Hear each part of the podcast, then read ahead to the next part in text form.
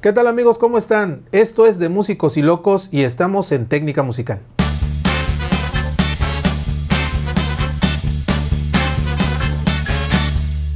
Amigos, muchísimas gracias por estar aquí con nosotros. Vean nada más nuestro gran invitado, el maestro Rafael Armenta Eufrasio.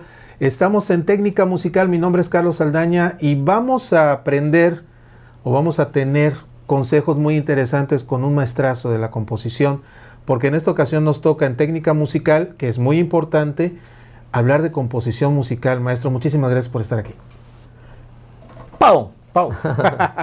Así como los boxeadores, ¿no? Ahora nos saludamos. Gracias, maestro. Eh, hablamos en otro programa, porque ya hicimos el otro programa que ya lo vieron, respecto a la biografía musical aquí del maestro, eh, que comenzaste muy, muy joven, de adolescente prácticamente, eh, con el tema de la composición. También te fue que, que, ganaste como compositor valores juveniles, eso te llevó a la OTI también como compositor.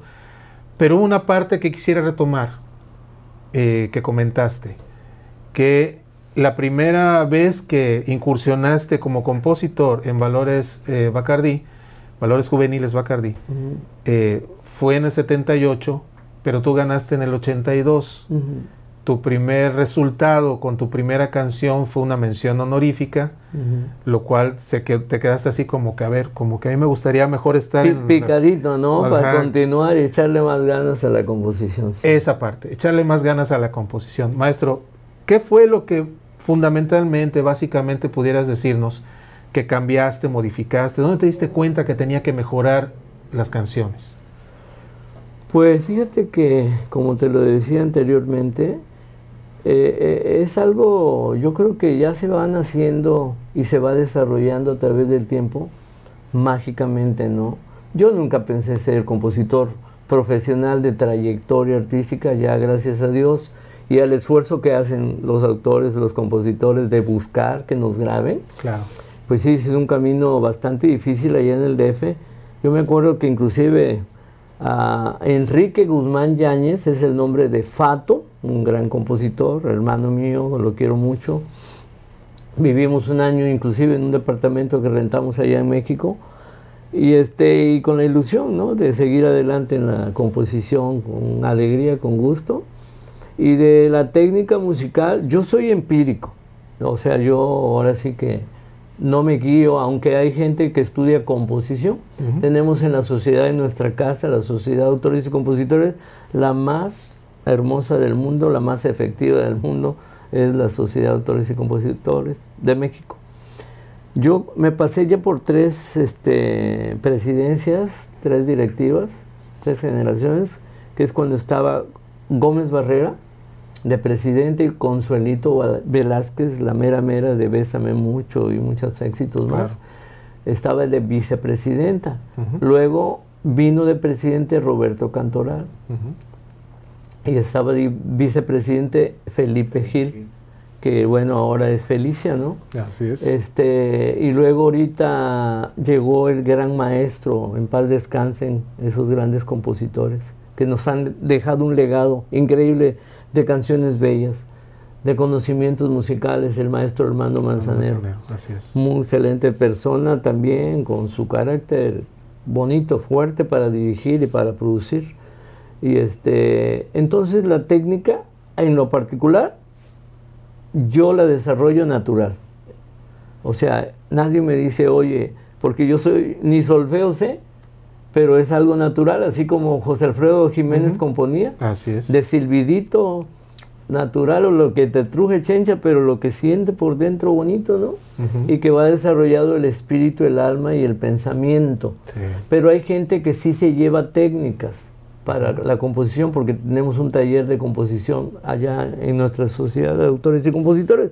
Yo lo que le digo a los que inician esta carrera tan bonita, tan hermosa, ahorita por la pandemia se torna difícil, ¿no? Irse a México a buscar porque está todo presencial, ahorita no se puede. Así es. Pero sí que le echen muchas ganas. Primero que les guste lo que quieren hacer en la vida. Y si les gusta ser compositor, autores, compositores, pues que sientan la canción, no que programen la composición. O sea, la composición, luego dicen, oye, tú eres compositor de oficio.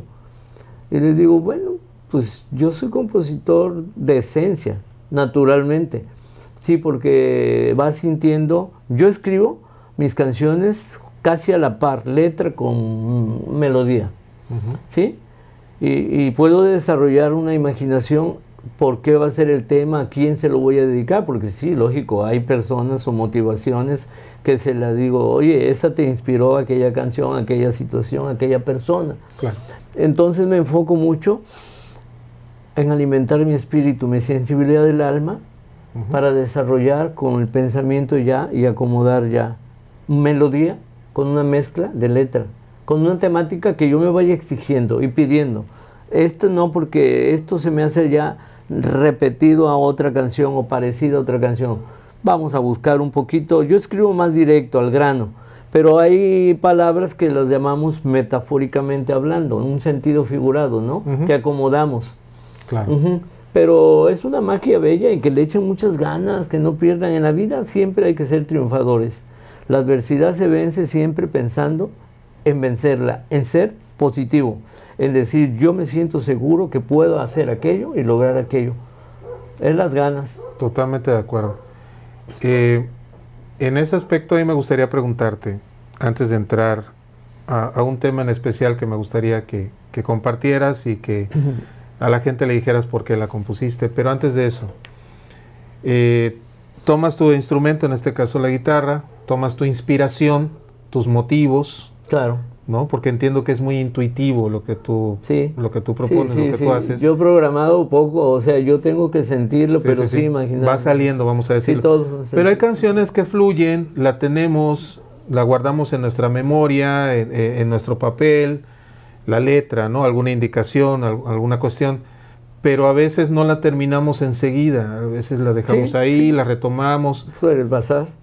¿Cómo, ¿Qué pasa cuando hay un tema de Rafael Armenta y de repente lo dejaste ahí, un año después la retomas, ¿cómo la ves o, qué cambios usualmente suelen suceder? ¿Cómo, cómo lo haces? Este me hace que tú eres compositor y autor también, Carlos. ¿eh? De repente, porque, maestro. Porque sí, eso suele pasar de vez en cuando, ¿no? Y se desespera porque, no sé, como que, mira, la composición, como lo repito, ya lo he dicho, es una magia muy especial. Hay canciones que me salen en media hora. Hay canciones que le quiero seguir buscando y no le encuentro la palabra, la letra o la melodía necesaria y la dejas para el otro día. Y ya como que tiene otro sentido. Sí. Continuar. Es correcto. Y entonces me acuerdo mucho de Horacio Lanzi, un productor argentino que tuvo ah, éxitos con artistas allá en la Ciudad de México, que me decía a mí, y también este Bebu Silvetti, que fue el primer arreglista que me arregló una canción Todo por ti, cantada por José Alberto Fuentes. Dice, no te desesperes, Rafael, porque en ese entonces Rax todavía no aparecía.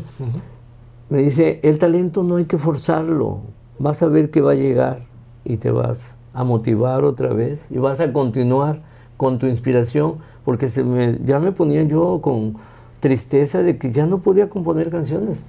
Y así luego aparecía y me fluía con más fuerza, mejores ideas, frescas ideas. Y de las canciones que dejaba continuadas, ya entonces ahí sí tocaba ya la experiencia de continuar la temática porque ya empezó el primer desarrollo, ¿no? De la primera estrofa, con la melodía correspondiente, buscarle el estribillo que es la parte fuerte de la canción, no más comercial. Y entonces así, así me pasaba. Y ya continuaba yo, ya a los pocos días, otros días me entraba las ganas de seguir continuando acabando esa canción, que yo decía, vale la pena acabarla.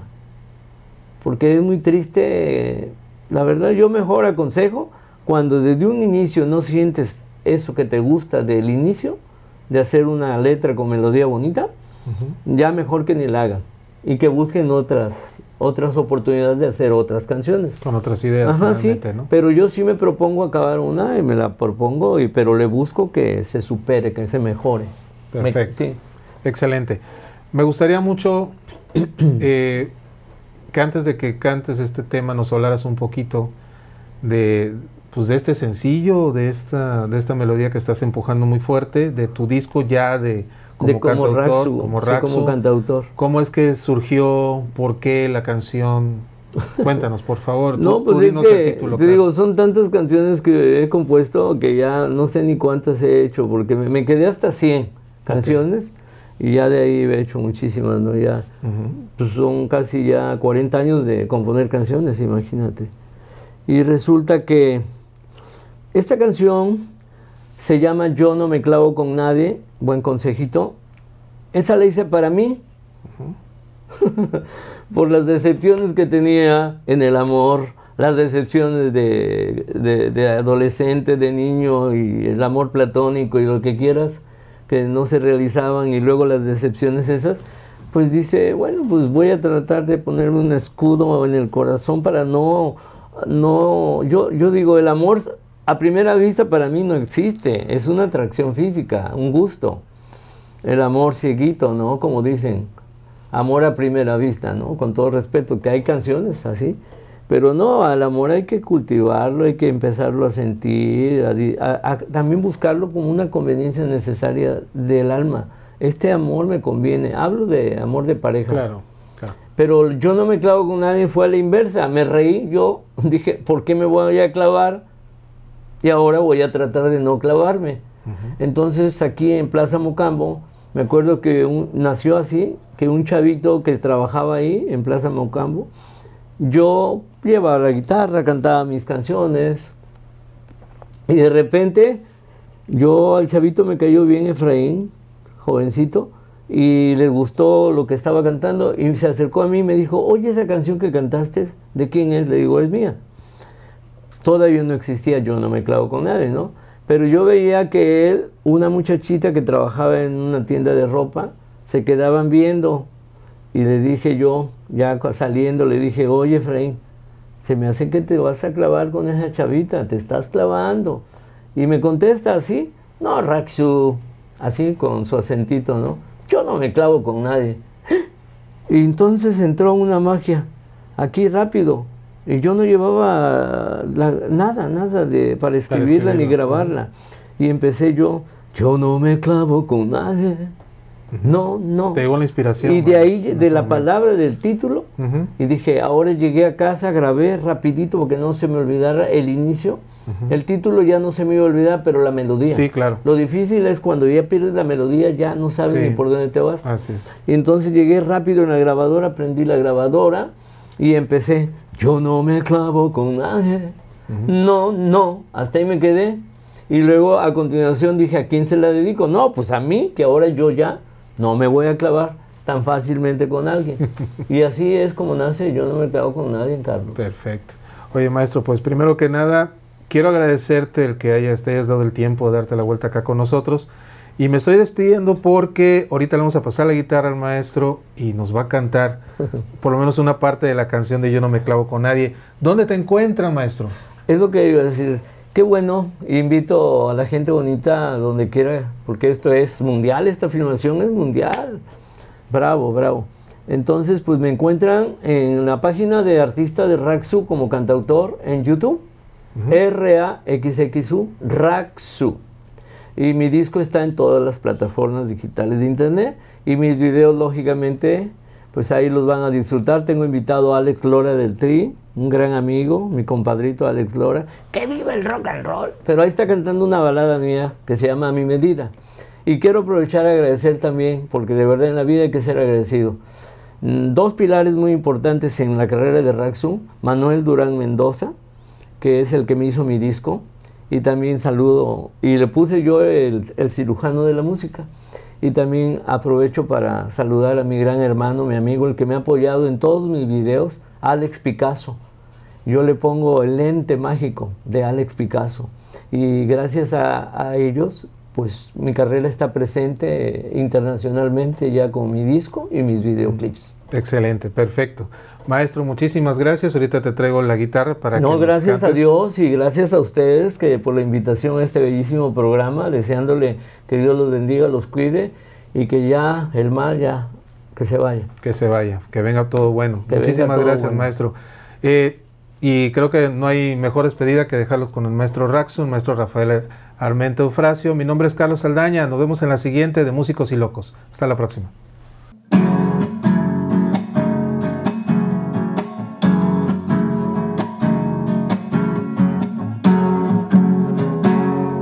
Yo no me clavo con nadie, no, no, porque yo soy un desmadre. Yo no me clavo con nadie, no me quiero condenar. Con una chava que luego que hasta me ponga los cuernos. Y hasta resulta que a ella también le de por fichar además. Yo soy, yo soy tan libre como el viento que se va de un lado para otro sin parar. Estoy casado con mi libertad. Y haré, y haré lo que me venga en ganas mientras sé que son cosas triviales, nada más, sin faltarle el respeto a los demás. Que si me chupo unas chelas, salud, valió la pena. O si cambio de traguito, para eso está el vinito que si me gusta una chava que me cae y le echo los canes. Aunque por ahí me comparen con quién, lo sé con Sergio Andrade.